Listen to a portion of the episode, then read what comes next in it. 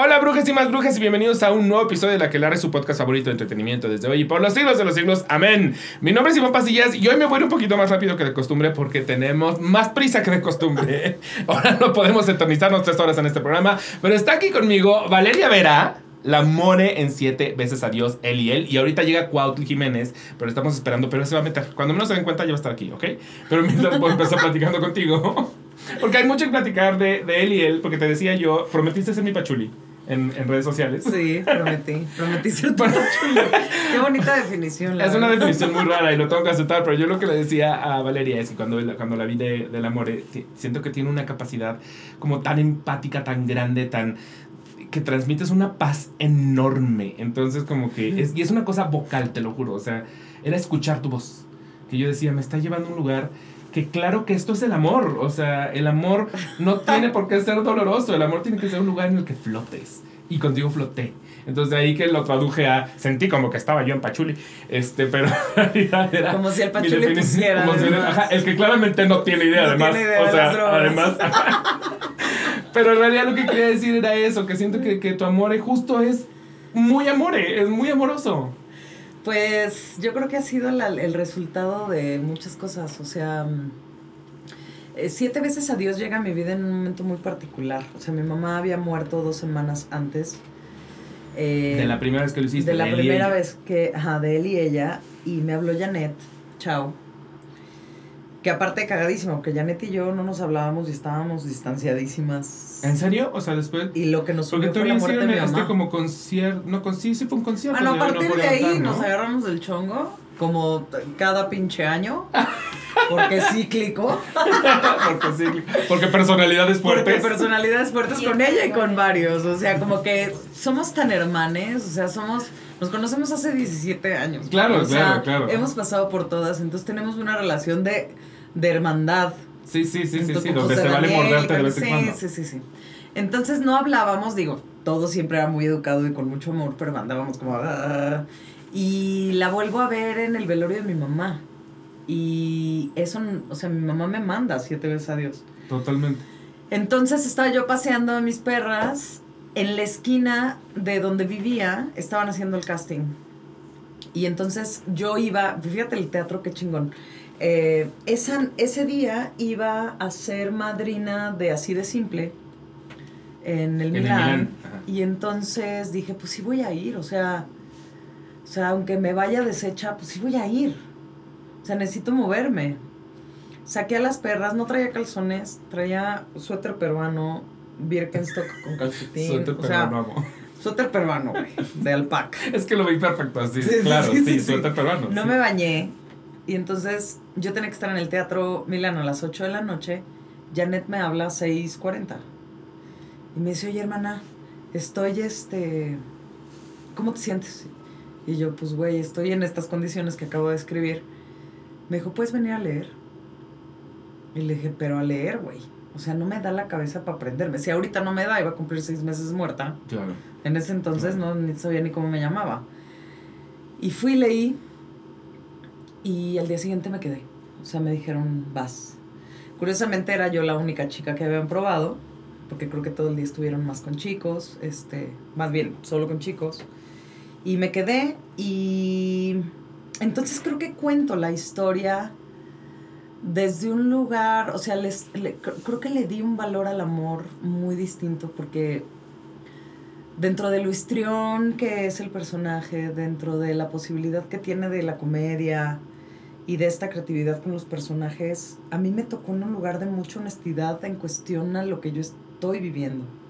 ¿No? Claro, es que está parado en dos lugares como muy distintos. Justamente el, lado que te permite jugar a, hacer mil personajes y voces y diversión y hacer reír. Y el otro lado que es como este lugar onírico que, que justamente en realidad le toca evocar algo que no, no, no, podemos poner en palabras forzosamente, pero que es que tiene momentos muy bonitos. O sea, cuando, cuando es Trikis la mesera y que está jugándole totalmente a Trikis y de pronto voltea y le dice a ella, tómate el tiempo que quieras. O sea, como que, que regresa a ser, o tómate el tiempo, ajá, que regresa a ser. Eh, la more es como, o sea, como que son estos momentos incluso hasta, hasta como lo sientes como un o sea, de que la more habló, ya sabes, o sea, ahí ya no está, ya no es Triqui demasiado. Sí, la verdad es que ahí también, pues yo le agradezco mucho al cabaret y a la comedia, porque pues me considero una creadora de personajes, ¿sabes? Y creo que construyo muy bien desde la forma.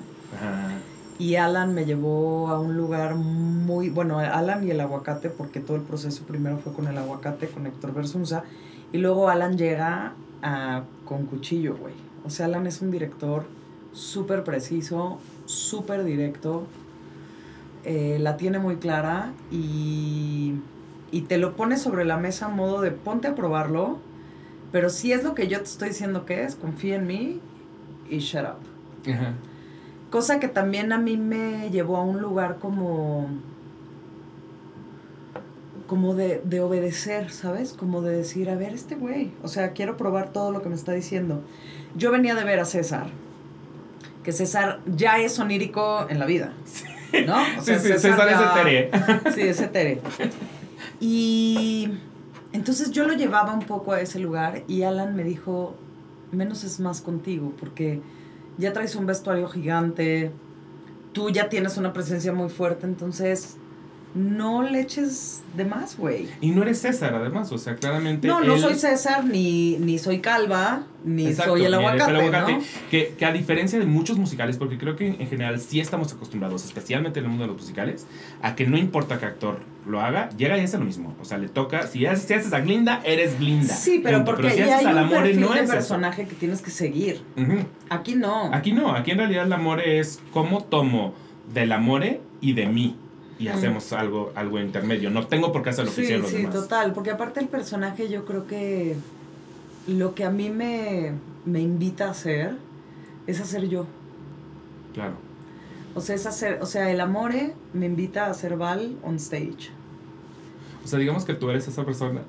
o sea, por ejemplo, tus, tus amigos te reconocerían quizá como, como esa persona justo como con la que puedo ir a consolarme y, a, y, la, que da los mejores abrazos, los mejores consejos. Pues un poco sí. O sea, no lo digo desde un lugar de ego, pero esto de los abrazos, sí he escuchado a muchas personas que dicen que, que se siente rico que les abrace, ¿sabes? Sí. Y también reconozco en mi voz como cierta quietud.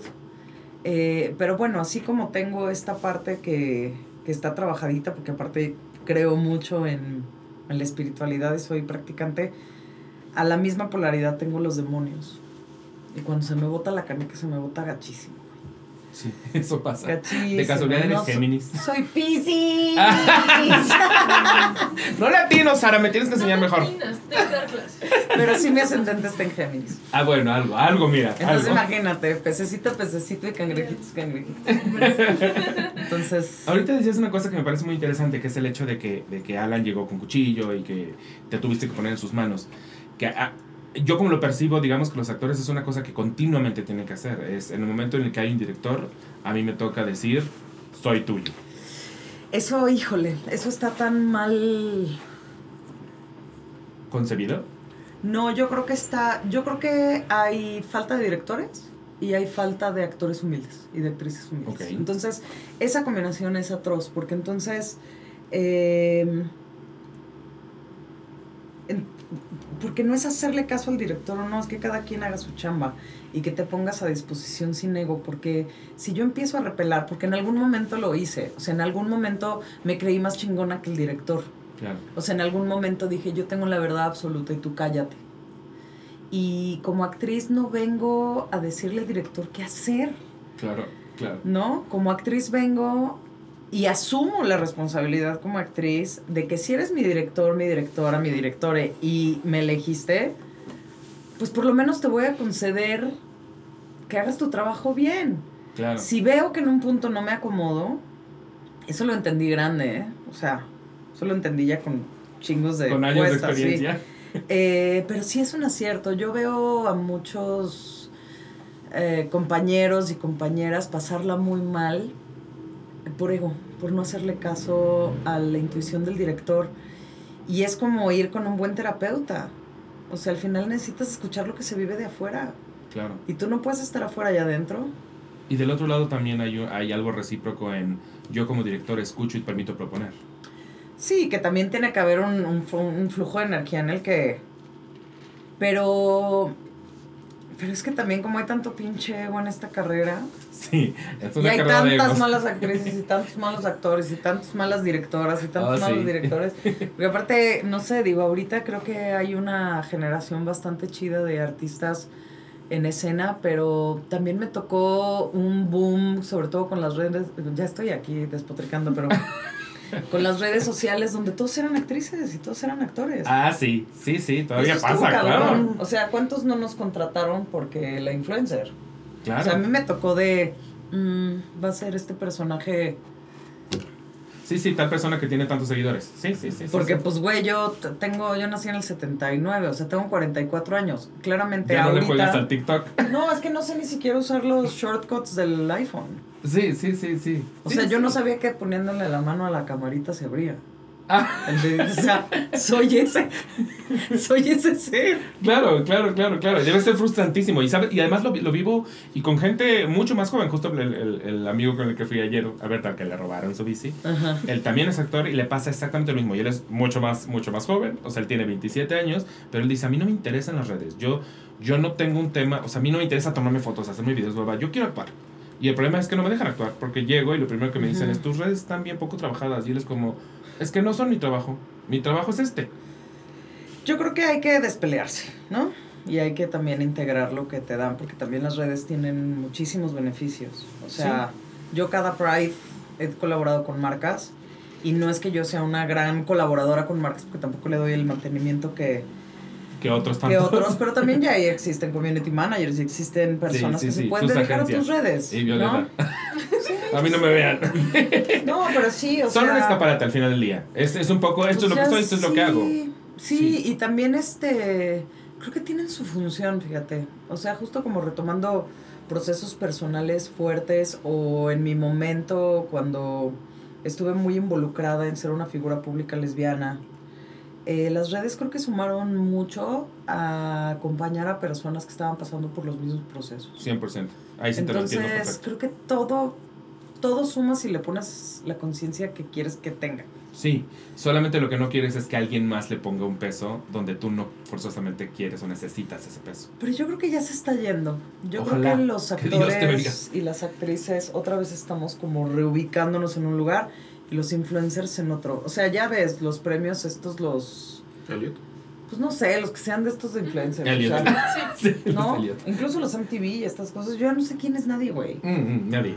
O sea, yo hace unos años, y ni siquiera estoy hablando de antier, hace ya años fui a los MTV Miau eso, eh, eso. Y llegué y fue como, wow, no sé nada. Sin nada. ¿Quiénes son? Extraño los premios TV y novelas. ¿Dónde están mis diosas de plata? Devuelvan mis TV y novelas. Devuelvan mis TV y novelas en el centro de convenciones en Acapulco. Oye, pero regresando al tema, me parece curioso porque, porque en, en Siete veces adiós tenemos un ensamble de cantantes y tres personas que les toca actuar, pero en realidad no están cantando. Vaya, ni siquiera corren, les tocan, creo. Sí, no, ni siquiera nos dejan hacer. Ajá, hola. Ajá, el mar. pero, pero, lo chistoso es que tú sí eres cantante. Entonces, como, como que uno imaginaría, cuando yo te vi casteada, como que hay una parte de mí, el chip que te dice como, vale, a cantar. Y es como, no, en realidad la More no, canta. Pero sí te toca vivir un momento musical. Y, y, y creo que es muy fuerte porque lo estaba yo observando que literal sucede desde el principio. O sea, empieza con el amor es un invento y tú estás parada básicamente sola en medio de este de esta vorágine musical. Entonces, ¿qué, cómo se siente energéticamente eso? Yo, sin miedo a equivocarme, he tenido dos experiencias alucinantes en mi vida en cuestión a lo que hace la música conmigo en escena. Que soy No me puedo levantar y si te ves a Dios. Nunca he tenido una sensación igual creo que es no una coincidencia que estemos tantos hoy no me puedo levantar dentro de ese proyecto. O sea, me refiero a Alan, me refiero a Janet, me refiero a mí, en su momento Fer, Vince. Dentro ¿no? fuera. Ay, yo Sí, no, claro, o sea. No, pero sí, sí, sí. O sea, incluso hasta la gente, por ejemplo, la gente que lleva boletos, pues eran fans de ir todos los, ¿no?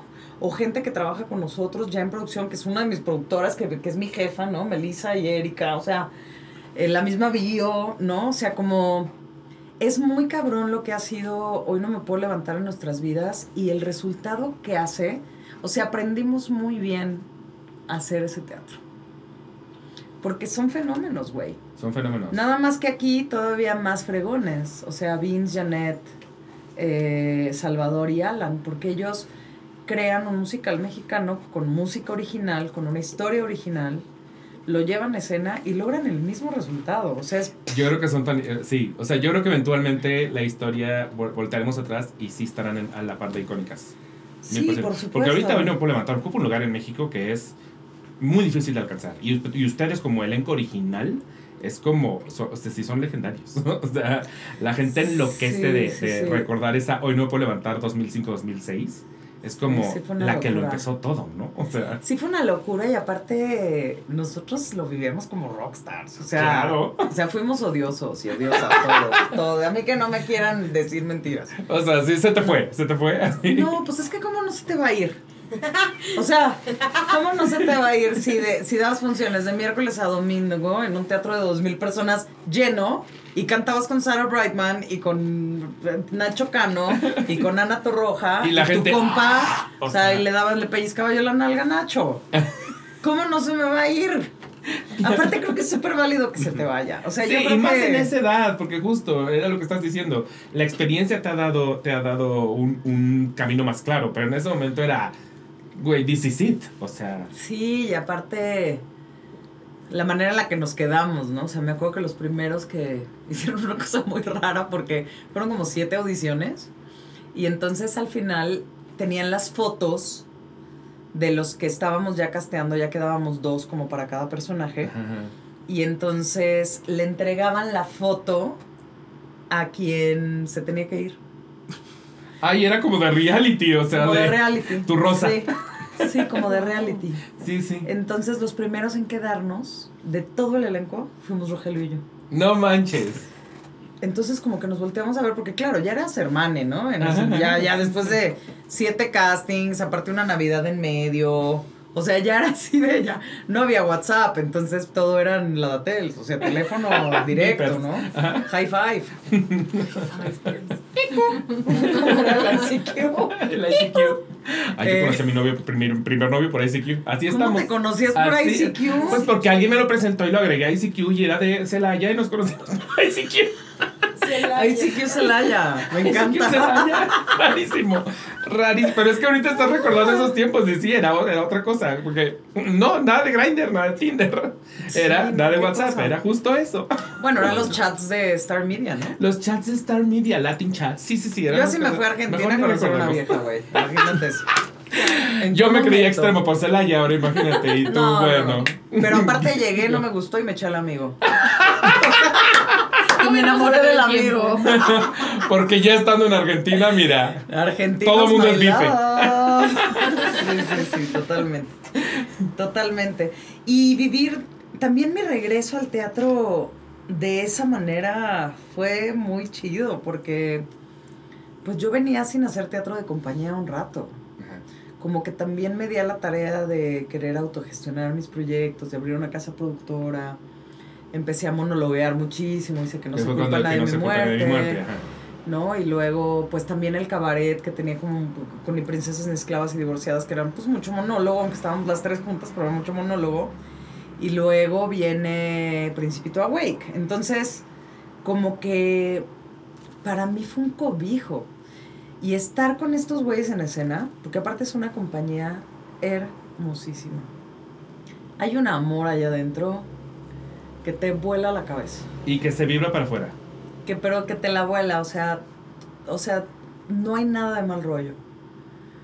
En el elenco que, a mí me toca estar, no, ni en el otro, ¿no? Porque aparte se crean familias, a Daniel Delegado lo conozco antes de que hiciéramos teatro, éramos chavitos. O sea, ¿no lo conociste como company manager? Cero, no, pues éramos compas, o sea, éramos de las pedas y él era el chiquito. él es de mi generación de la universidad. Pues sí, o sea, era como de, aparte mis otros amigos que eran Rafa Mendoza, Mauricio García, que pues apenas estaban empezando a hacer teatro, ¿no? era cuando Pinocho en el Insurgentes y este Aladín, o sea, como estas estos montajes que, que Jorge D'Alessio hacía la música porque yo estaba en base con él, o sea, era como una cosa de de jugar a hacer teatro y hacerlo bien. Y hoy Berta Playhouse también tan exitoso. tan propositivo, tan, poniendo cosas sobre la mesa que no estaban puestas sobre la mesa y que qué bueno que alguien lo está haciendo. Son unos jefazos. Yo la verdad es que estoy muy contenta. Y la gente que está dentro como, como elenco, o sea, Nando, eh, Humberto Montt. Silvia Morena. Silvia Morena, Nana. Eh, me falta Garmalo, me falta este Jorgito Garmalo. Son. Están muy bien elegidos. Están muy bien elegidos porque lo que se necesita es esa energía. Así como se necesita la de y, y los músicos, ¿no? Sí, sí, sí, sí. sí. Eh, a mí también me ha gustado hacer un ejercicio en escena que creo que suma. Me lo dicen ellos y lo siento yo. No se me va uno ni una adentro de escena. O sea, tiene su momento la chelista, tiene su momento el bajista, tiene su momento el baterista. Tiene Welcome, siéntate, ven, únete a fiesta. guitarras. Estamos en eso de siete veces a Dios. Hola. Me gusta besar a Cuauhtli en la boca. ¿Qué? ¿Qué? que son él y él, no él y ella, carajo. Pero ¿quién te dice que yo no soy él? Que mi pronombre también es él. Estábamos hablando de, de, que a ustedes no les toca cantar en escena. De hecho, yo creo que tú no cantas, ¿verdad? No. Ni en la regadera, así de que no. No, no, Alguna clase por ahí en Casa Sur, pero no así. Cantar, cantar. ¿Cantar? Así, ¿Beltear? No. No, no, no. Lo que te decía ayer, ¿no? para mí es como un nivel desbloqueado. Así dice música. Es que ayer, ayer que te fuimos a ver era de no, no pensé jamás que estaría en un musical porque pues yo no estoy Ana Ana González Bello hacía lo mismo. Ajá, Ana González Bello. Pero lo que les decía, al final del día, más allá de que a ustedes no les toque cantar, les toca vivir momentos musicales estando en medio, que, que son como pum, o sea, ustedes están al centro de esta musicalidad, de unas voces impresionantes, de una orquesta impresionante. Entonces siento que esa es una energía que se que si se vibra hacia afuera, a ustedes que están en el epicentro, pues se debe vibrar durísimo. Claro, sí, sí, absolutamente. Y, hay que entrar también en los pies, en, un par de escenas, entonces pues sí tiene su complejidad, ¿no? Eh, a mí cuando me invitó Daniela a integrarme, me dijo, ve a ver la obra para que, pues, para que sepas, ¿no? Y veas qué onda. Entonces yo la vi y dije, ah, perfecto, entran, salen, no sé qué, pero no sabía que todo iba en tiempos, que claro, que es un relojito. Sí, sí, yo le atiné al tiempo a las tres semanas. Sí. Ah, bueno, terminé en chinga, terminaba mal, me atropellaba el giratorio.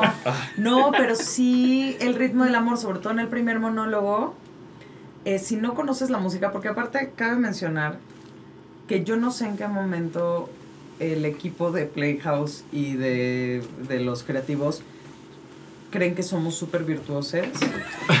Porque a mí me la montaron en dos semanas y media, güey. Ah, a, mí, en tres, me dieron media semana más. Dijeron, no, ya esto...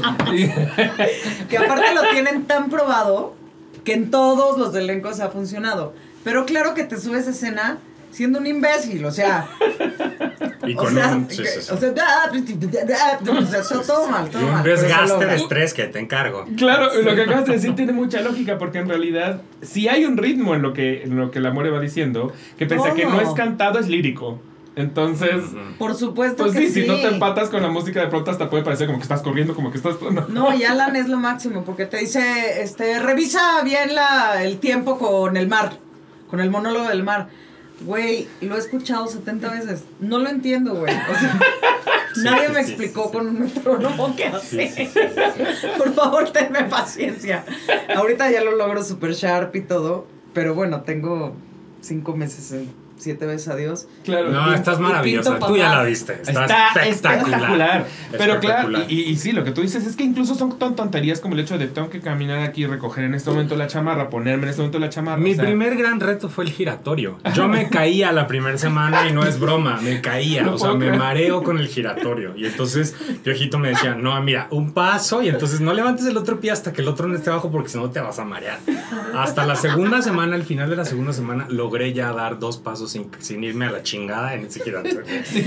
Saludos, Jorge Ballina. Gracias y saludos, Jorge Ballina. No, pero yo creo que la función pasada de Cuautli está dentro de mis momentos. O sea, que ustedes no tienen una idea. ¿Qué pasó? Por favor, cuenten. Pues la cago toda la función. las primeras dos escenas, las primeras dos escenas, no todas. Y la tacha, la tacha también. Te aventaste uno en lugar de decir Inmortalizar. Dijiste alguna mamá así como conceptualizar. No, claro que no. lo bueno es que estás en tacha, entonces igual, estás en M. Sí, estaba en M y la gente no sabe. Pero me volteó a ver en la banca y me dijo, ¿te duele la aspirina? Te tomas una espalda. Te tomas una espalda, te duele la aspirina. Pero, güey, a mí en mi mente vino un meme de nalgas de aspirina. O sea, o sea, me fui a ese lugar de mi adolescencia muy mal, donde me acuerdo que, que, que buleabas a alguien diciéndole, tienen algas de aspirina. Bueno, a mí eso no me tocó en la secundaria, pero ya tengo referentes, sí. y entonces, pues lo integramos. ¿Qué, ¿Qué, vamos a hacer? Pues me sí, el, el, olor de aspirina. Toda, pero aparte, él no sabes qué profesional y qué hermosura, porque aguantó y aguantó, y yo o sea, en su jeta, en su jeta así. y ese personaje más puede hacerlo perfectamente. Claro. Y además, como es la primera vez que este güey se ríe después. Bueno, nos dimos la licencia. ¿Qué pasó? Que en la mochila tenía que venir el cigarro y no estaba el cigarro. Entonces yo estaba buscando el cigarro y entro a la escena con Val sin el cigarro. Y dije, ahorita va a llegar la otra escena donde Martín entra y me va a decir eh, regresaste a fumar y no va a haber cigarro. Y dije, entonces traía eso en la cabeza y luego apareció el cigarro en, en el portalápices y ya. Respiré, pero sí dije las pins y te duele la aspirina. Te duele la aspirina, güey, qué padre. me parece muy cabelloso. Para mí estos Fue muy bonito. también me volaron la cabeza, ¿eh? O sea, lo que pasó con Martín y con Cuautli de primera ya era un acierto para los que veníamos atrás. O sea, porque generalmente tienes que abrazar a los nuevos, ¿no? Claro. A las nuevas, pero en este caso yo creo que había tanta conexión y había tanta tanto amor en lo que estaba pasando que creo que lo expandieron, o sea, creo que son grandes capitanes de este barco, o sea, lo, están haciendo muy bien. Yo de hecho quisiera decir que tú tienes una responsabilidad grande como en, tu personaje, tu personaje representa a, a, tantos que no pueden vivir su verdad, a, a tantos sí. gays allá afuera que dicen lo guardo, lo escondo, no lo digo, lo vivo pero en secreto, lo vivo pero con tres personas que sí saben y cien que no saben, pero eh, y justamente gente que no viene forzosamente de Ciudad de México, que vienen de, porque no dejamos ser una burbujita donde de pronto hay más libertad, se nos olvida que afuera no es así.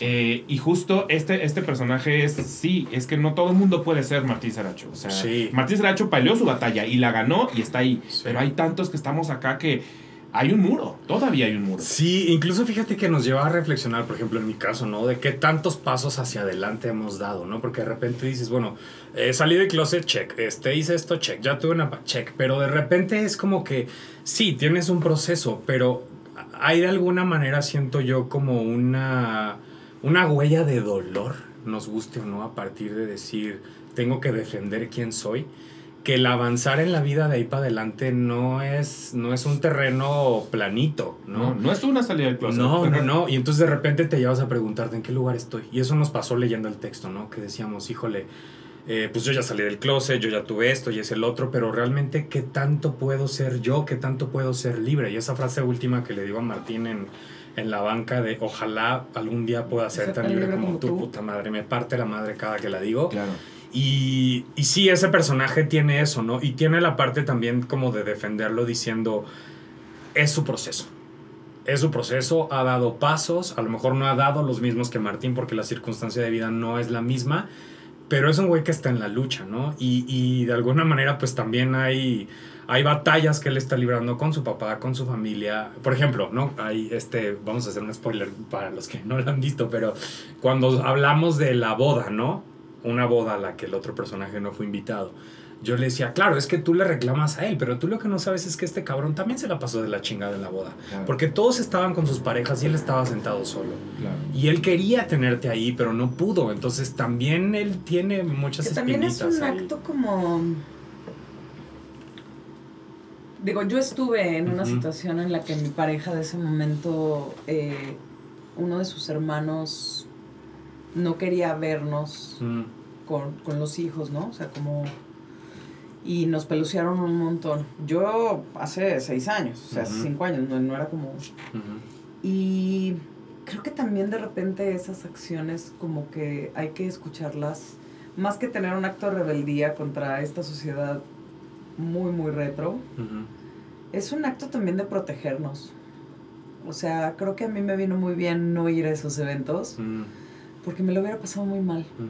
Y si me hubiera empedado, seguramente hubiera mal copiado y les hubiera dicho algo. No, o sea, de repente... Yo soy bien así. yo soy muy radical y muy, muy, muy de quiero mi lugar y lo quiero ahora. Y justo yo, yo tengo un novio, todos estamos para pues en mi familia, con mi novia es increíble. Y la de él es un poquito, no mi suegra, mi suegra es increíble, pero otra parte de la familia es un poquito más conservadora y no es que no lo sepan, solo tampoco es como, ay, bienvenidos la pareja, ya sabes. Eh, y yo sí soy de no voy a ir a una comida en donde voy a ser recibido como amigo. Pese a que saben, yo sé que al final del día no me sientan, no me sientan con las esposas.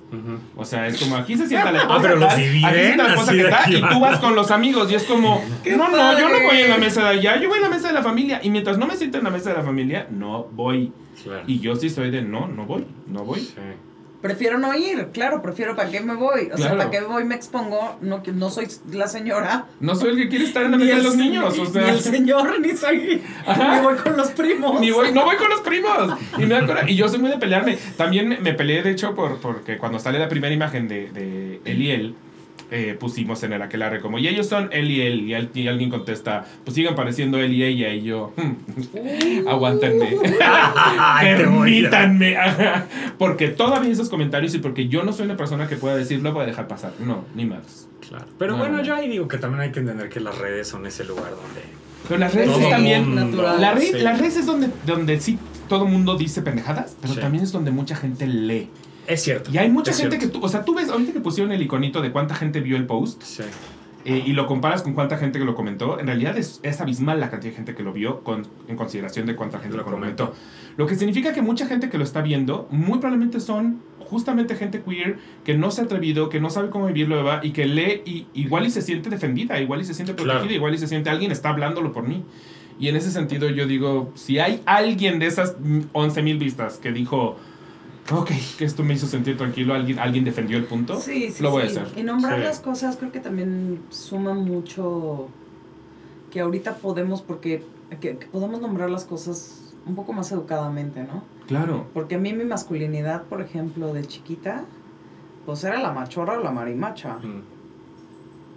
No es lo que soy hoy. Claro. Claro sí, ya siento que son palabras que ya están tan, hasta en desuso, como que ya nadie dice marimacha, o sea, ¿qué, ¿qué, es eso? Sí lo dicen. Ay, sí lo dicen. o sea.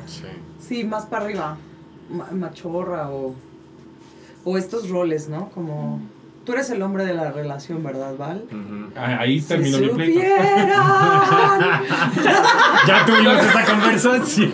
Lo que está terrible de tú eres el hombre de esta relación es que se van al rol tradicional del hombre y la mujer y lo que implica ser el hombre y la mujer en el rol más tradicional posible. Claro. Ser la mujer es, entonces eres la sumisa, eres la que se queda en casa, eres la que cocina, eres el proveedor, eres el que, el que toma las decisiones, eres el que bla. Es que en las relaciones heterosexuales tampoco debería haber un él y un ella. O sea, y tampoco son tan así, ¿no? O sea, tampoco son los roles como tan. Exacto. Pero cuando lo piensas en esos términos de quién es el hombre de la relación, en realidad estás poniendo un poquito esas palabras raras. Claro, claro, claro. Que ya no tienen sentido alguno en relaciones actuales, ni heterosexuales, ni gays, ni nada. Sí.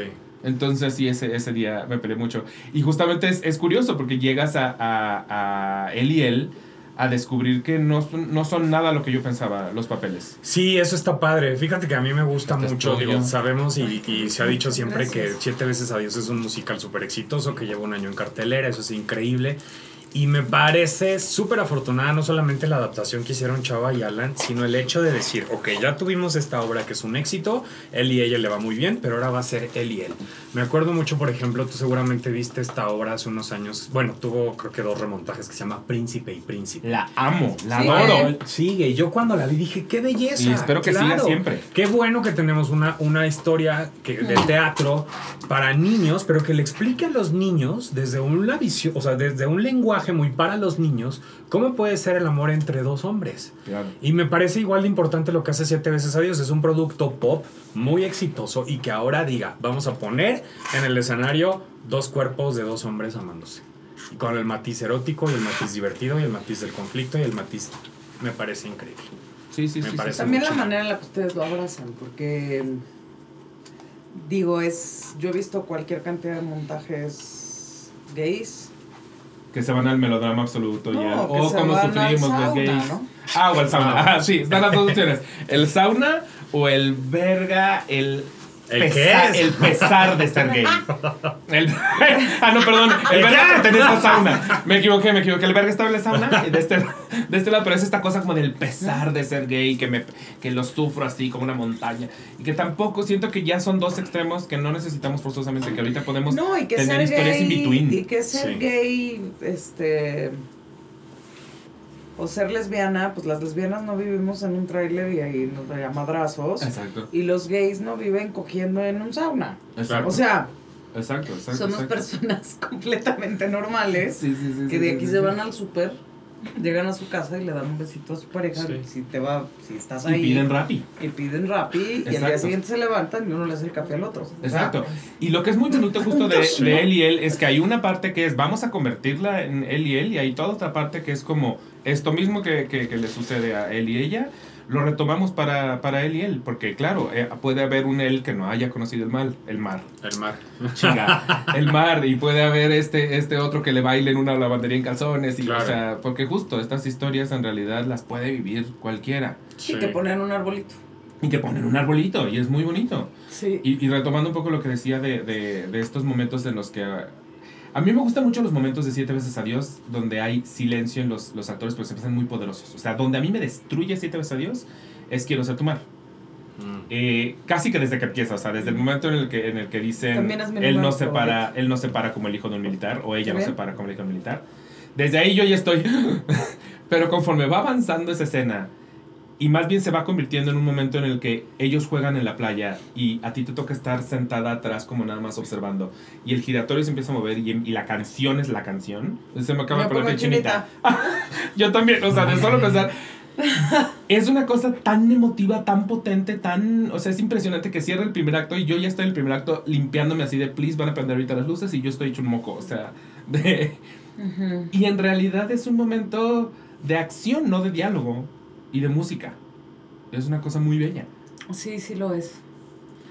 Sí lo es. Este, también para mí habitar eh, siete veces a Dios es como de los montajes. Siempre el teatro es muy mindful, ¿no? O sea, estás ahí, estás ahí, no tienes mucha opción. Pero siete veces a Dios no me ha aburrido. O sea, no me cansa estar allá adentro, ¿sabes? Porque de repente con tanta repetición y así, pues es inevitable que un día digas, oh, siete veces a Dios siempre tiene como este... La gente, el público juega un factor súper importante porque como si son sus historias, o sea, sí estamos hablando de algo que está pasando en el momento presente en muchísimas parejas, en muchísimas individualidades. Eh, creo que se genera una energía muy poderosa. Sí. ¿Y tú viviste una transformación entre tu amor para él y ella y tu amor para él y él. Porque de entrada físicamente sí hay un cambio. ¿no? O sea, la primera era pelo naranja, era, más, era más Cindy Lauper todavía, esta, ya no está en Cindy Lauper, pero, pero no sé si también en, términos actorales, en términos de, de dónde estás parada, la sientes distinta. Para mí fue muy cómodo mudarme a él y él, porque puedo habitar más mi masculinidad, como la, como la more. Está más permitido por parte de dirección y a mí me gusta mucho ser guapo. Me gusta mucho, mucho ser guapo. Sí. O sea, me gusta mucho habitar esa energía. Entonces, creo que poderla llevar a un personaje y honrarlo tanto hace que sea todavía más amorosa conmigo. Hace que trabaje desde un lugar todavía más amoroso y de mayor aceptación. Entonces creo que sí hay una, sí hay una transformación ahí importante que yo no había hecho consciente. Gracias. Sí, luego pasa, ¿no? Que desde afuera se ve más claramente, uno no lo aprecia cuando está dentro del proceso. Pero ha sido, ha sido bien rico. Y a ti, entonces cuéntame, como cuando te dijeron vas a estar en un musical y tú como, ese no es mi mundo, gracias. este, pues me emocionó mucho, todavía sin conocer la adaptación. Em, me invitó Daniel, me dijo, vamos a hacer esto. Yo con Martín, con Val ya había trabajado, habíamos trabajado así siete, ocho años. Y bueno, ya hace un rato ya nos conocíamos y, y, fue increíble aquella vez. Y en tiempos de ICQ. En tiempos, en tiempos de microteatro. Sí. sí. Pero con Martín no. Martín, fíjate que íbamos a hacer un corto super padre de época. Eh, recuerdo que hicimos el casting esa vez juntos y de repente ya no lo pude hacer por otra cosa, pero quedamos como ahí en eso. Ay, hubiera estado increíble trabajar con él. Entonces me dijo Daniel, bueno, va a ser con Martín Saracho. Dije, qué chingón. Y luego me dijo, pues te vamos a mandar la adaptación. Fui a ver la obra con Poletti Pierre, preciosa, me encantó. Oh, yo nunca vi a Poletti Pierre. Ah, están, están oh, Pasionalísimo. Se me fueron, caray. Es una química súper hermosa. Y, y después leí la adaptación y dije, ay, cabrón. O sea, está chingón porque además de de los pedos de pareja y de que quieren regresar y todo esto está complejo porque él trae la historia con el papá, el otro también trae la historia, bueno, ahora con la mamá y cada uno y entonces están en procesos distintos, han dado pasos diferentes y eso genera una, un conflicto también, entonces creo que se complejizó un poco más la historia y me gusta mucho, eh, me parece a mí una decisión muy acertada al final que esa escena de conflicto sea a partir de algo que no es una enfermedad o un, o un este o, una infidelidad, exacto, sino algo que le hace al público voltear y decir, es por es por cómo es el mundo afuera, que estos güeyes no pueden estar. Se los provocaron, no se lo provocaron. Sí, sí, sí, sí. Y así, y bueno, hubo muchos retos. Te digo, la primera semana no podía con el giratorio, la segunda le dije piojito, o sea, no hay manera que yo me aprenda todo esto en tiempos. Eh, pasé por el llanto, la angustia, la negación, y ya la tercera empecé a ver la luz y dije, no, sí llegamos, claro que llegamos. Sí se puede, sí se puede. Porque aparte, claro, yo llegaba a los ensayos y Alan decía, sí, porque aquí no sé qué, y Martín que ya tenía como, claro, vienes de aquí, entonces en la canción de, y yo apenas estaba de cómo, o sea, cómo se llama el de la lavandería, ¿sabes? Memorizando, entonces yo, espérame, vayan más despacio, cabrón, porque yo apenas estoy aprendiendo de todo. Pero fue muy chingón. Y es una compañía muy amorosa, muy profesional, muy disciplinada. O sea, ahí sí la verdad es que nos cacharon. Sí, ha sido muy rico. Con todo. Siento que, que, este momento, porque justo eh, tienen esta gran, gran discusión en el sobre 6. Y siento que se quedan como con emoción. Entonces, para cuando llega la última escena, que es la, la, canción probablemente de las más preciosas que existe, y que tiene una cantidad de verdades, esa canción, una cantidad de verdades verlos a ustedes es una cosa que destruye porque tienen esa emoción, vienen jalando esa emoción y en ese momento ya es sentarse a que nada más los empiecen a hacer así los músicos y a cantarles. Verga tu chichi, o sea, es que te vas. ¿Cómo dijiste? Verga tu chichi. A mí me gusta decir verga de pollo parada. Verga de, pollo, parada. Eso sí la había escuchado. Sí, claro. Uno de mis momentos favoritos, este, sí, claro, es, es, es, es, muy, es muy fuerte la escena anterior y luego esa escena pues es totalmente de catarsis y hay un momento donde Humberto se acerca y nos están, están cantando todas las canciones y Humberto me, me abraza por acá y como que es muy rico, no sé, ahí es, son los momentos de la obra donde interactúo casi siempre con Val y con Martín, pero donde también interactuamos con ellos y siento ahí como un descanso de decir, ah. Porque también eso es importante, o sea, creo que ha sido, o sea, el amor está creando esta historia en momento presente. Entonces, ellos dos son parte de esta creación, al igual que los músicos y los cantantes, pero ellos nunca ven a los cantantes. Sí, son un poco como, como fantasmas. ven al amor. Ajá. Ellos están viviendo ahí, pero todo lo demás sí es una creación más onírica. Sí, sí, sí, sí. Entonces, también energéticamente no sé cómo lo viven ustedes, porque yo sí tengo contacto con todos, con todas. Pero ustedes no, ustedes, tú tienes contacto con Martín y punto. Sí. Con esos ojos. Sí, sí, sí. Entonces debe ser un bálsamo al final de la obra, poder hacer un... Claro. ¿No? Ya, puedo, ya, puedo, ya puedo agarrar y descansar aquí después de la chingadera. Sí, sí, sí. Fíjate que en la primera escena sí hago contacto visual con ellos. Sí, la primera. conmigo también. Y después ya no. Sí, después Porque, Pero también es una bienvenida. O sea, es como un vamos a dar una función chingona. Sí sí sí, sí, Y hay algo muy bonito en la dirección de Alan, justamente en el hecho de que esa escena se vuelva de contacto físico. Sí. O sea, en ese momento sí, sí se siente que se pasan en esa energía entre todos. O sea, es como un. Es un cierre de, a ese pequeño ciclo. Sí, porque yo creo que hay todo, todos, o sea, no nada más él y él o él y ella, sino el amor, los cantantes, todos estamos pensando en ese quiebre, en ese rompimiento último, en ese rompimiento que nos partió la madre y en ese proceso de duelo y de cerrar. Creo que ahí como que se arma una energía colectiva bien chingona, bien bonita. Eso es importante. ¿Usted, ¿A ustedes los lleva a algún momento la obra, a algún momento personal? Sí. Todo el tiempo. Bueno, yo creo que no es el mismo lugar en ninguna de las funciones. si ese día tuviste una discusión con tu pareja, si ese día te bajó a mí, ¿no? O sea, si ese día me bajó, este, si ese día estoy más conectada incluso con la energía masculina, con la energía mm. femenina, te juega de muchos lugares. Sí. Yo procuro no, o sea, no trabajo a partir de imágenes mías de mi vida, pero obviamente en los ensayos sí, las lecturas o de repente en la discusión de algunas escenas sí es de, ay cabrón. Sí, te ves y te reflejas. Y lo que me ha pasado también dando las funciones es lo que te digo, este lugar de cuestionarme en qué, en, en qué punto estoy, ¿no? O sea, ya salí del closet, pero en qué punto, en dónde me paro en mi vida diaria, en mis relaciones de pareja, en mis relaciones profesionales, referente a mi sexualidad. ¿Dónde estoy? ¿Qué tan libre soy? Ese sí es un cuestionamiento que me llevó diario y que me ha estado moviendo. Eso se lo compartí a Martín la última semana. De que de repente me encabrono y de repente digo, no, güey, o sea, hemos dado buenos pasos. Pues yo, por ejemplo, soy yo soy muy severo conmigo mismo en general, ¿no? Me juzgo muy duro. ¡Chócala! Los intensos. Vamos a flagelarnos. ¿Eh? No lo disfruta. sí. Y entonces es como, ¿qué, ¿dónde estoy? ¿Qué ha pasado? Si he dado paso, o sea, ¿qué tanto me defiendo a mí en mi vida afuera? Ese es un cuestionamiento que me he llevado. Y es, es un cuestionamiento muy válido porque en realidad esto que acabas de decir, como de qué tan libres somos, creo que es una pregunta que todavía no nos podemos dejar de hacer y dejar de contestar porque todavía no estamos en ese lugar.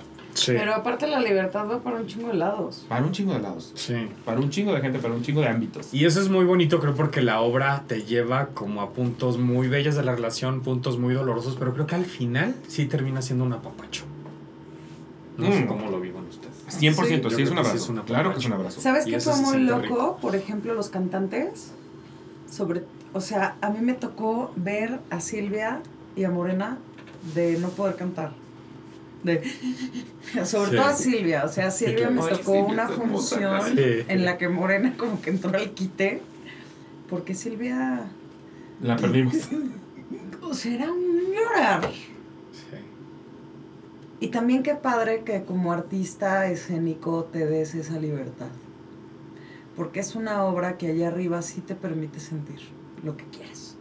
Y es que aparte si no se siente arriba, no se siente abajo. Eso también es una realidad. Si no se siente arriba, el artificio se nota, siempre se notará. Entonces, si no se siente arriba, acá en butacas, creo que no sentimos, no compartimos nada. Mm. Entonces, yo prefiero mil veces que alguien se rompe y no pueda seguir cantando a que alguien me esté cantando más sin con, sentir. Más con esa calidad de obra, o sea, en, en, ese tono de obra, ¿no? Sí, claro. Claro, porque si no, ustedes rompen el bloque que hay entre, entre público y, ustedes. Sí. Eh, y eso es importante porque siento que si no, en, una obra que te quiere decir tanto, no terminaría de comunicar nada. Sí. entonces, esto es muy bonito en realidad. Creo que, sí es muy bonito lo que sucede con, con Siete veces a Dios. Y, y al final creo que es un apapacho, claro que decías, porque, porque te lo pintan desde el principio muy claro. O sea, es, esta es una historia contada con el corazón roto. El amor es un invento. Pero no por eso no, no es un gran recuerdo, o sea, por algo al final es un álbum, porque es un gran instante, es un gran recuerdo y es una cosa que te puedes llevar aunque haya durado 30 segundos o haya durado 30 días o haya durado 5 años, ¿no? O sea, es como... Y que al final da lo mismo lo que ha durado. Ah, porque y, si volteas entender que es un ciclo. Esos 7 años, sí son 5 minutos. Son 5 minutos. O sea, si ahorita tú ves tu relación pasada de, no sé, de 5 años, o yo veo la mía de 7 años, y hago... Sí, son eso, sí es eso. Ya, se fue. Y ya. Se fue. Y se fue. Y tienes que valorarlo por, por lo que fue y, no por lo que se. Siento que muchas veces estamos dándole mucha importancia al, al, lo que viene y a lo que falta y a dónde tenemos que llegar y a los planes que queremos hacer. Y es como, pues también te tienes que acordar que en realidad hay un presente y una historia y que esa historia y ese presente ya son suficientemente válidos. Y que todo se termina. Y que todo se termina. Empezando por tu vida. Eso sí te ves. Y lo dicen además ustedes, o sea, hay todo un momento en el que es como, nos estamos muriendo todos los días. Yo necesitaba esta terapia, muchachos, yo necesitaba esta terapia. Necesitaba llegar aquí el día de hoy. es que el mundo te lleva para donde tienes que estar. Y es que aparte, esta mujer, o sea, siete veces a Dios, ¿qué es eso? Y luego Principito Away, que es otra cosa monumental de, emocionalidad y de, energía. por cierto, la iluminación de Principito Awake.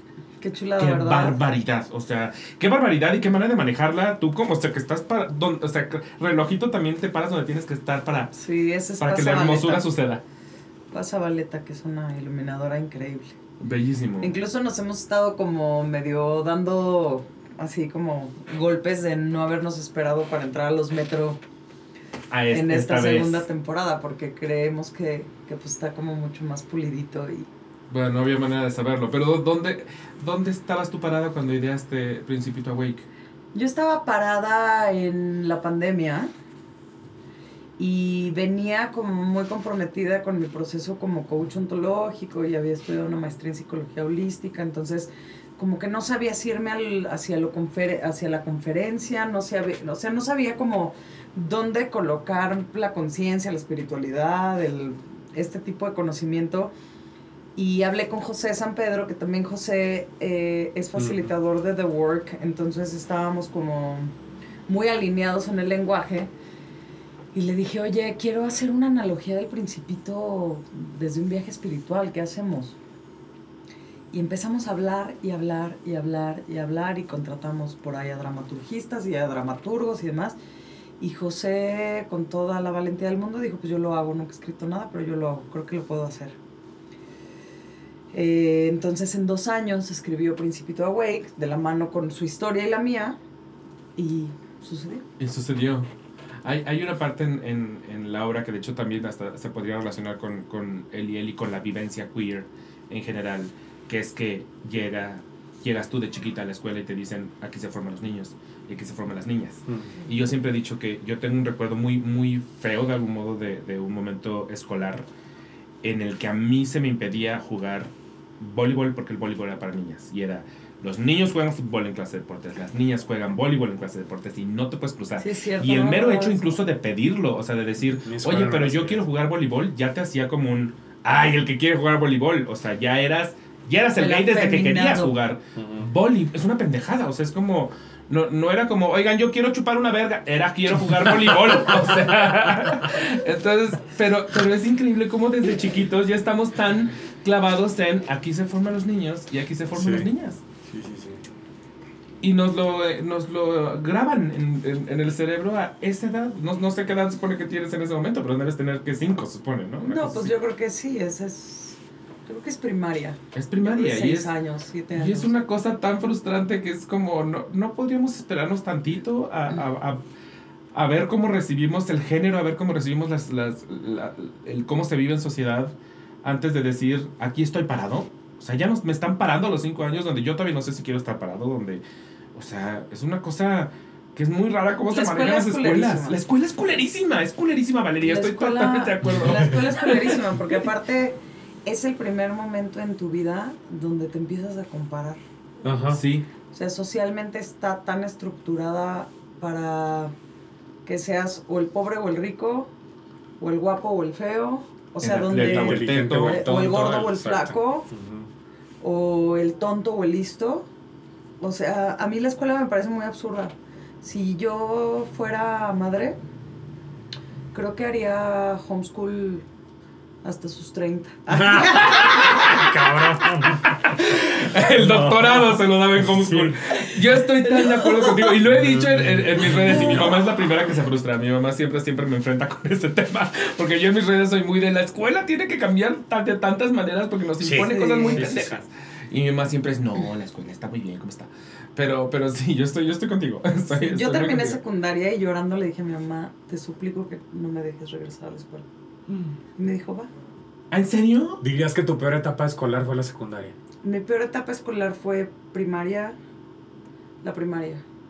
Yo sí me voy por secundaria. Yo también secundaria. No, porque yo secundaria, ya andaba yo tracata, tracata, tracata, tracata. Entonces como que me valió un poco pito. Y... Pero la primaria fue durísima.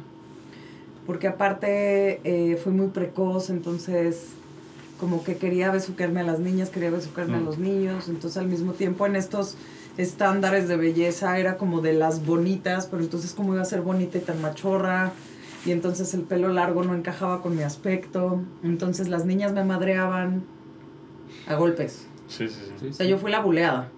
Sí, sí, sí. Y los niños medio que querían conmigo, pero me votaban porque les daba pena estar conmigo, o sea, rechazo absoluto. Y aparte era muy buena, por ejemplo, en los deportes, o era muy buena en el arte, entonces generé muchas envidias, este... Por eso me drogué tantos años de mi vida. no es broma. Y sí, hay una, hay lógica muy grande en el... Tuve que encontrar un escape. Sí. Sí, yo eso, eso que estás contando yo lo viví justo en secundaria. Creo que en primaria todo está. Y aparte yo muchos años estudié en una escuela hermosa Montessori. Ya. Y me sacaron en cuarto de primaria de mi, de mi lugar feliz y para meterme en un lugar estructurado. Que mis papás dijeron es que necesitas estructura porque en el mundo adulto la vas a necesitar. Y si no te la damos, luego la vas a sufrir. Y entonces me lo pas me pasaron a un mundo estructurado y verga, cómo me la pasé mal. O sea, entonces. Verga de chichi. Verga tu chichi de pollo parado. O como diría una Oye, tú, pero tú creciste en, en Tabasco. En Tabasco. En Tabasco hasta la prepa. Pues la secundaria fue mi. Fue, la padecí, fue un infierno, fue horrible. Este. Como que no. Mm, y, y teniendo que ver con la orientación sexual y teniendo que ver con todo. Sí, teniendo que ver. Un poco, sí. Pero no era.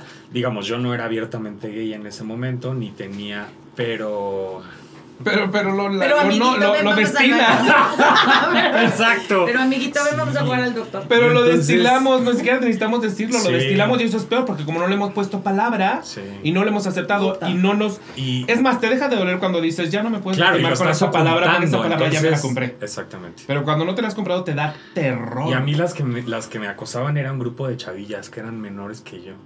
Eran las que pasaban y, me, me soltaban. Sí, sí, sí. Fue muy culero. Sí, las mujeres son. Sí. Y también como que no tenía una. Una. Como que no era bueno en nada, la neta. Entonces. Hermano. Y me sentía. tanto. Me sentía. No, no, no sé cómo platicar. no era bueno en nada, me sentía súper inseguro. O sea, no, la pasé muy mal. Sí, sí, Muy sí. malo. sí, Tuve un accidente horrible en la secundaria, güey, que así fue. Me cagué, güey, en la secundaria. Y luego volverte el que se cagó, ya, ya no sales de ahí. Horrible, güey. Ya no sales de ahí. O sea, no había ni cómo ayudar. No había ni cómo, ni cómo. Yo un día, yo un día me hice, me hice pipí, no me cagué, me hice pipí.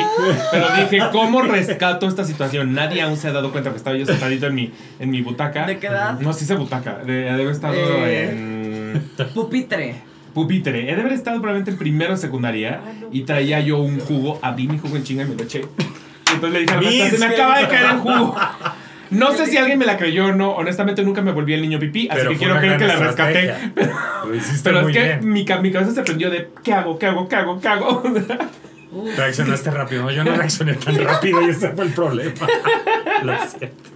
Y ya hicieron las pases con, con, con cierta gente. Con los meados y los. Con los meados y los cagados. No, con cierta gente del pasado. O sea, ahora, ahora que existen las redes sociales y que en realidad no es tan difícil eh, buscar o, localizar como a cierta gente que dices, tú me hiciste un Qué poquito de daño. lo que estás diciendo. Me buscó.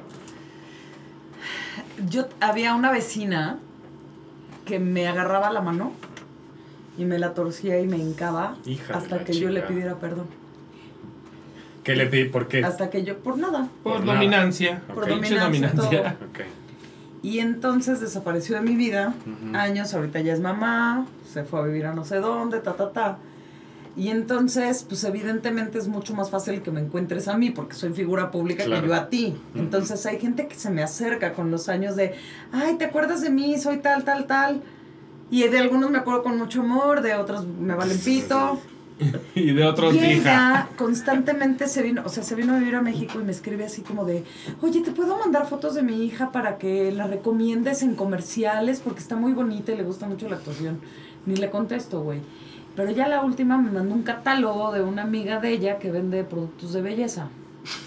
Ah, le hubieras dicho El seguro de su panocha, sí, el aguacate. Sí, le contesté, le dije, oye, ¿qué onda? Y, pero, ¿y le dijiste? Oye, ¿te acuerdas que tú...? No, no le dije eso. yo sí. Pero... Yo, tengo una duda. ¿Ustedes creen que a ellos se les olvide? Sí, o sea, que ellos no piensan, no Yo ya hice el ejercicio. No, no creo, no creo. ¿Sí? Yo hice el ejercicio y busqué a varios bullies. Varios me dijeron, que lo aceptaban y que me pedían perdón y la chica, algunos me buscaron a mí antes, desde antes me pidieron perdón, pero el que era seguro el más... Seguro era doble A, seguro era doble A, sí, tenían que hacer su tenía que sexto paso, güey. Me buscaron, me pidieron perdón, a otros los busqué yo. Pero el que era más... Y el que era más me dijo, nunca pasó. Eso pasó en tu cabeza, eso nunca pasó. Y yo, me pegabas físicamente, me golpeabas. Los besos a los primos. O sea, y él no. nunca pasó. Yo no lo percibí así, ¿eh? Yo nunca te percibí a ti como una persona a la que quería molestar, no. Yo no te percibí así. Yo, como, entonces, ¿cómo me percibías? Nomás era yo tu yo-yo. Qué chingada. O sea, sí. Él nunca lo aceptó, pero el resto, y fueron muchos, sí lo aceptaron. No, yo no, nunca los he buscado a los que o a las que no. De repente los veo por ahí. A donde quería llegar era que sigo resentida. Claro.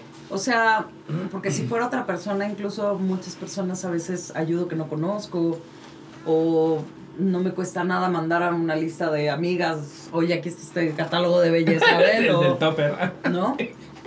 Pero como hubo abuso, Sí, es, perdóname, pero a ti no te toca. A ti no te toca, hermana. Y aparte no te importo. O sea, te importa que te ayude. claro. Pero yo como individuo no te importo. Claro. Y yo no me relaciono ya con gente con la que no le importo. Lo hiciste muy bien. Voy a pasar a mi siguiente sección. Normalmente me tomaría más tiempo, pero hoy tenemos poco, entonces... Pero te puedes quedar con Cuautli. Preguntas que me saco de la no se llama. Eh, y es para que le respondan las, los, los, dos. No, güey. No sé si las quiero y venga, de, y venga de pollo parada. No sé Yo tengo una amiga que dice... Algo que sale de Tuana. De Tuana. De Tuana. Tuana. Si quieres, tengo un ano muy divertido, un ano muy parlanchín. Eh, última obra que viste. No, no vale Principito Güey, la anterior. Es que es la que vi. Pero ya hablamos un poquito de Principito Ah, bueno, Güey. anterior a esta. No, este. Yo, tu mamá mía. Ay, cabrón. Espérame. Ay, última. ¿Cuál, cuál, cuál, y vio soplándote así. ¿Cuál vi? ¿Cuál vi? ¿Cuál vi? Ah, eh, Noche de Reinas. Ay, yo no he visto Noche, Noche de Reinas. César Fue el lunes. César me mata. el lunes. Creo que, creo que tengo que ir el próximo lunes. Noche de Porque aparte César ya está así de ¿cuántas veces te he dicho y no has ido? Pero acá, ah, bueno, sí. Es que acaba de reestrenar. Acaba de reestrenar, pero lleva ya dos temporadas antes y yo llevo invitado desde la número uno y yo no, ah, no, he podido Vayan, vayan, Noche de Reinas. Me urge, sí. me urge, me urge. Ok, última vez que lloraste. No en escena, obviamente. Ayer en la noche. ¿Se puede saber con qué? Pues sí, con el proceso de duelo de mi mamá. Ok. Sí, sí, güey. ¿Tú? Yo creo que hace como una semana.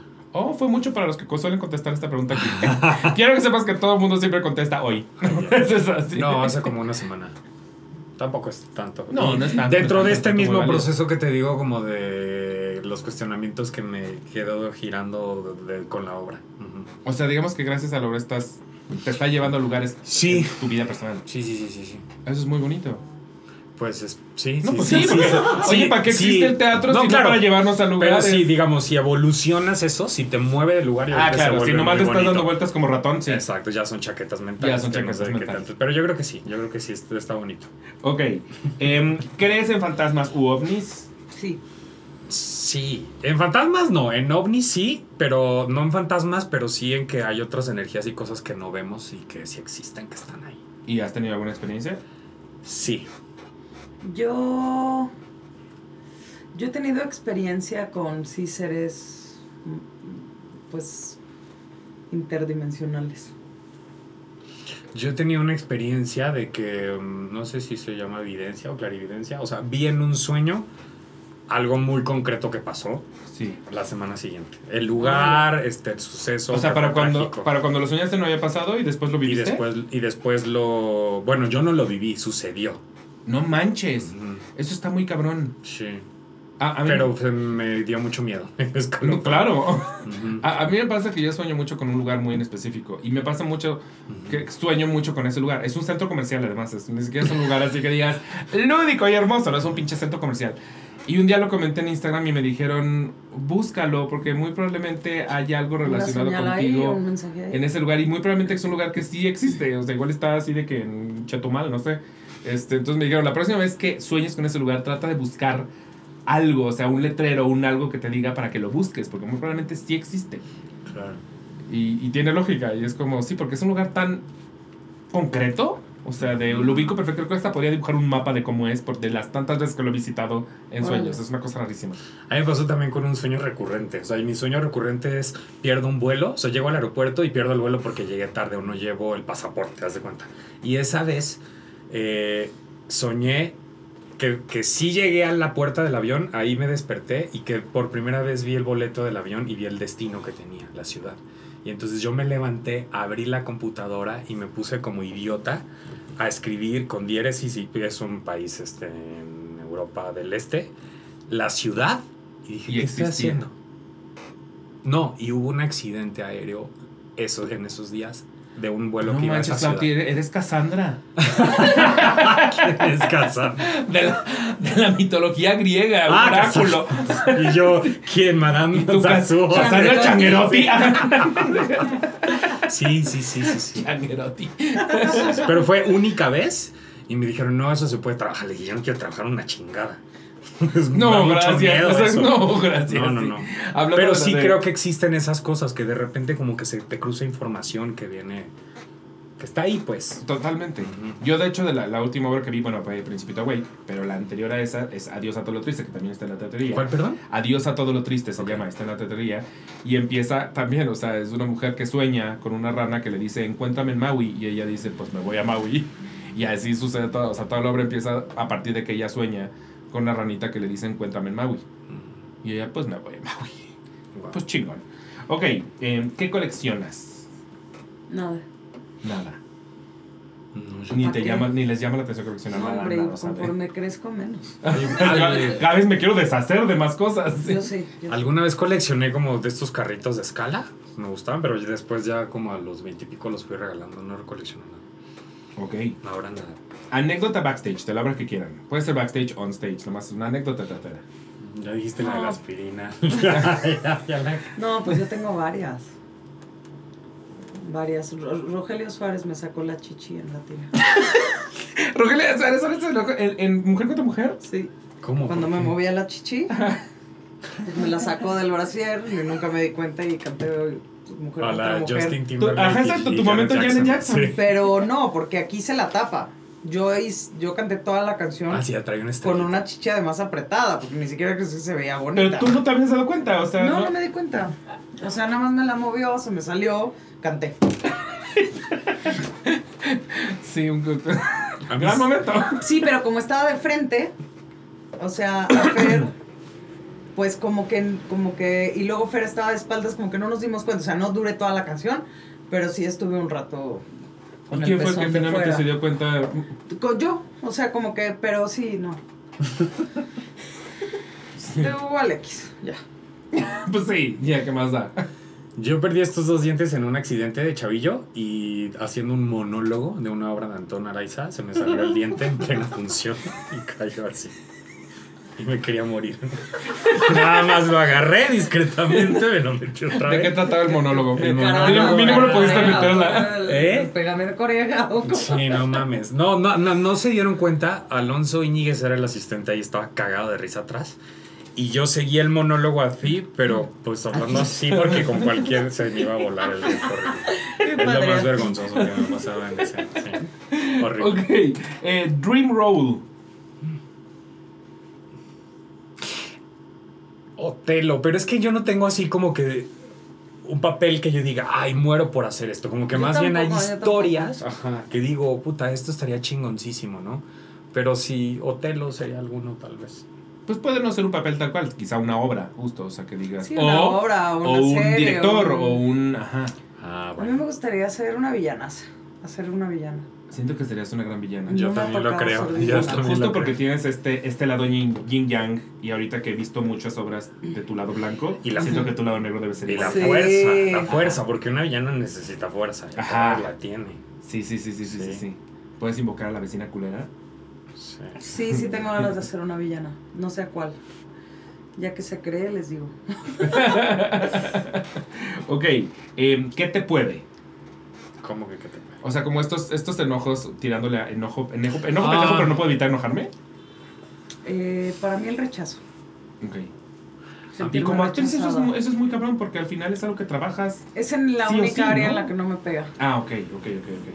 En la única, que la tengo muy bien colocada. Porque de otro modo, como, como actriz es parte de tu De hecho, ajá, como profesional dices. ¿o? Como profesional, no, no, en la vida. Ah, en la vida. O sea, una amistad, o sea, cualquier mm. vínculo que sienta yo rechazo, puedo irme a lugares muy oscuros.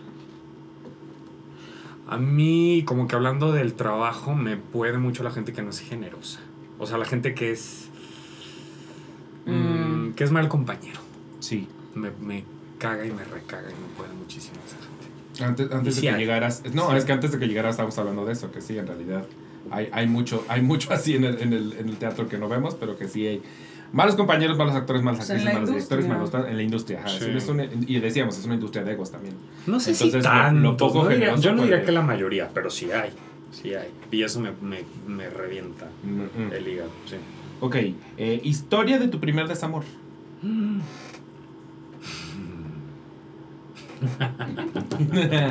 Después eso se allá. Eh, no, no, no. Mi Por primer, eso lloré la semana Mi primer desamor fue enamorarme de un amigo, de uno de mis mejores Es muy fuerte. y es muy feo porque además te lo, te lo tienes. Bueno, no te lo tienes que, pero yo decidí no decirle, entonces. Mm. Vives todo el, el enamoramiento y el desenamoramiento y el duelo tú solo. Claro, porque aparte si le dices es como voy a poner en riesgo la amistad, van a cambiar las cosas, mejor me quedo callado. Todos, todas hemos pasado por ese, ese sí, primer sí. Y lo único que me que consuela... Que ni siquiera sabes dónde colocarlo, ¿no? Exacto, exacto. ¿Dónde lo pones? Lo único que me consoló para como que darle vuelta a la página es que es una buena persona, ¿no? Y sí es, es un buen tipo. Pero sí, ese fue mi primer desamor. Eh, fíjate que yo, a mí más bien me pasa lo contrario. Yo no le puedo tener ese tipo de cariño a amigos o ese tipo de afecto a amigos, ni nada relacionado con nada sexual una vez que es mi amigo. Para mí eres Ken, te bajo el calzón y no tienes nada, o sea, estás planito. Entonces, al revés, o sea, cuando una persona yo empiezo a convivir mucho con ella, que me atrae, y eventualmente se vuelve mi amiga, en cuanto se vuelve mi amigo ya puedes, para mí es tranquilidad absoluta porque es como, mm. ya perdiste todo, ya, ya, nada, ya nada más tienes mi cariño de amistad, pero ya no tengo nada más para ti y eso es muy sanador para mí. ¿Pero cuando eras joven era igual? No, yo creo que fue un... Al se transformó. Ya, Porque sí, claro, cuando era, joven, joven al Me di a todos mis amigos. Ah, no, pero lo, tú, tú, sí llegaste a ese punto. Sí. O sea, no fue, no fue, no fue No sé. Cuando eras joven y yo ya lo hundió muchísimo. No. Porque, porque dijiste el primer desamor. Y a mí me pasó en la prepa. yo me fui, o sea, me fui de que a, a, mi juventud, muy juventud. Ah, claro, yo por eso me pregunté. ¿Cuántos años tienes? Yo creo que Tengo 37. Sí, yo tengo 38. Sí, cuando dijiste juventud me fui a prepa, mis 12. Pues los primeros amores, los primeros movimientos sí suceden. Sí, sí, sí. Muy, bueno, al menos a mí, yo creo que sí, a los 7 años más o menos. ¿A los 7 te enamoraste por primera vez? Pero yo no me di a nadie hasta mucho después y no fueron mis amigos, fue el del ICQ. Ah. Con, a él fue la primera persona que me di, fíjate, el del ICQ. Mira. Randomísimo. Eh, a menos una historia de desamor. Viva Celaya. Pues yo creo que va igual. O sea, me enamoré de una amiga de la secundaria y. Y ahí viví como la, la primera vez que. Pues que no encajas en cuestión a tu orientación, ¿no? Claro. Y ah, que también. toca respetar que, el otro, que la otra persona pues le gustan los hombres. Y no está ahí, no está ahí. No está ahí. O las mujeres. O las mujeres. las mujeres. Y uno de ¡Ámame! Sí. Ok, algo que la gente no se imagina de hacer teatro. Que te pagan muy poco. es posible que la gente no se lo imagine, ¿verdad? Sí. Siento que, hay gente que, que igual lo, lo, tiene muy claro, lo tiene muy entendido. Los, los sí, o sea, no en todas las obras, pero pues no te pagan ensayos, no te pagan. Llegas como puedas, no hay un catering. O sea, estar en procesos de ensayo de ocho horas diarias es pagar. Y de lunes a sábado, pues te gastas una muy buena lana. Y qué bueno que lo dices, fíjate, porque sí creo que de hecho es una cosa que tal vez la gente no tiene muy consciente, porque de inmediato hacemos el símil actor. Nicole Kidman, ya sabes. Y por lo tanto es como alfombra roja, Chanel, eh, viajes, etcétera. El actor es Nicole Kidman. Y es como, pues el actor aquí en México de entrada no, el de teatro menos. Entonces, sí, hay una frase, una gran, ese es un gran input. Hay una frase en Noche de Reinas, que dirige César, que dice: Es que actuar es como la taloneada. Si lo haces bien, a veces te tocaste aplauso, pero de dinero, nada. Les aplaudí. Es poco dinero. ¿Cuál, ¿Cuál es la tuya? ¿Cuál dirías tú que.? Yo diría que. Ah, mm, mm, mm, ay, no sé. Que. Um, ya me quedé con lo del dinero. este. Digo que lo puedes compartir también, ¿no? ¿Qué será? ¿Qué será? ¿Qué cosa? ¿Dinero? O sea, es claro que, o sea, que, pienses lo mismo. Sí, pues sí, eso, eso. Que se vuelve también como, no sé, yo cuando hago procesos de teatro lo que pasa es que siento que me involucro mucho, como con el proceso y con la gente que estoy trabajando, como que se vuelve mi... Se vuelven familias, sí. Ahora, el que, o sea, yo digo, ganar poco dinero, pero no es una queja, ¿eh? No, no, porque ganas otras cosas. O no, pero es algo que asumo y que forma parte de la naturaleza del teatro en México. Es que no estarías aquí. Y por eso hacemos tele y por eso hacemos otras cosas. Sí, sí, si en realidad justo fuera queja no estarías aquí. Claro. Ok, eh, mejor concierto de tu vida. Ay. Yo ya lo tengo, el palenque de Juan Gabriel en el 2001. ¡Guau! El mejor concierto. No, pues sí, claro. Yo creo que para mí ver a Rosana. ¿A Rosana? Rosana era la que cantaba a fuego, lento? Sí. No había escuchado a Rosana. Ahorita me destapaste un recuerdo. Fue como. Sí. Yo creo que para mí ver esa, ese corazón de artista ahí. Mm. Uf, fue muy increíble. Y a Céspedes, a los dos. Son como de la. Mm. Del vibe. Eh, ah, no tenía yo punto esta pregunta, pero quiero cerrar con, con, con, una justo para retomar Siete veces a Dios, que gira mucho en torno a la música y el amor están empatados forzosamente. Eh, ¿Cuál es la, la, música que ustedes los lleva a ese amor? A ese amor, al amor. Al amor, o sea, ¿cuál, cuál es la música que, que los recuerda al amor, que les hace sentir amor? Que, o sea, cuando yo les digo la música y el amor, ¿en qué música piensan? Yo pienso en ellos, pienso en Céspedes, pienso en Rosana y pienso en presuntos implicados. Les juro que no soy lesbiana. entera. Te amo tanto. A mí, Juan Gabriel, por supuesto, uno. Y hay unas... Les juro que no soy Qué chingona manera de cerrar. Y hay dos cantantes que descubrí hace unos años más para acá, de blues y jazz, que me encantan. Que una es Etta James y la otra es Esther Phillips que hay una cosa en hablar del desamor con una visera garra. me encantan esas mujeres, me encantan. Ok, recuérdenme entonces todos los datos de Siete veces Adiós Eliel, las redes sociales, las fechas, horas, todo. Bueno, las redes sociales son las mismas, arroba Siete veces Adiós, y la versión Eliel eh, está los jueves, 8.45 de la noche, Teatro Ramiro Jiménez, solamente seis funciones más, hasta el 22 de junio. Y ya, Creo que vamos a algún lado, ¿no? Vamos, vamos a Guadalajara. ¡Ay! ¡Ay!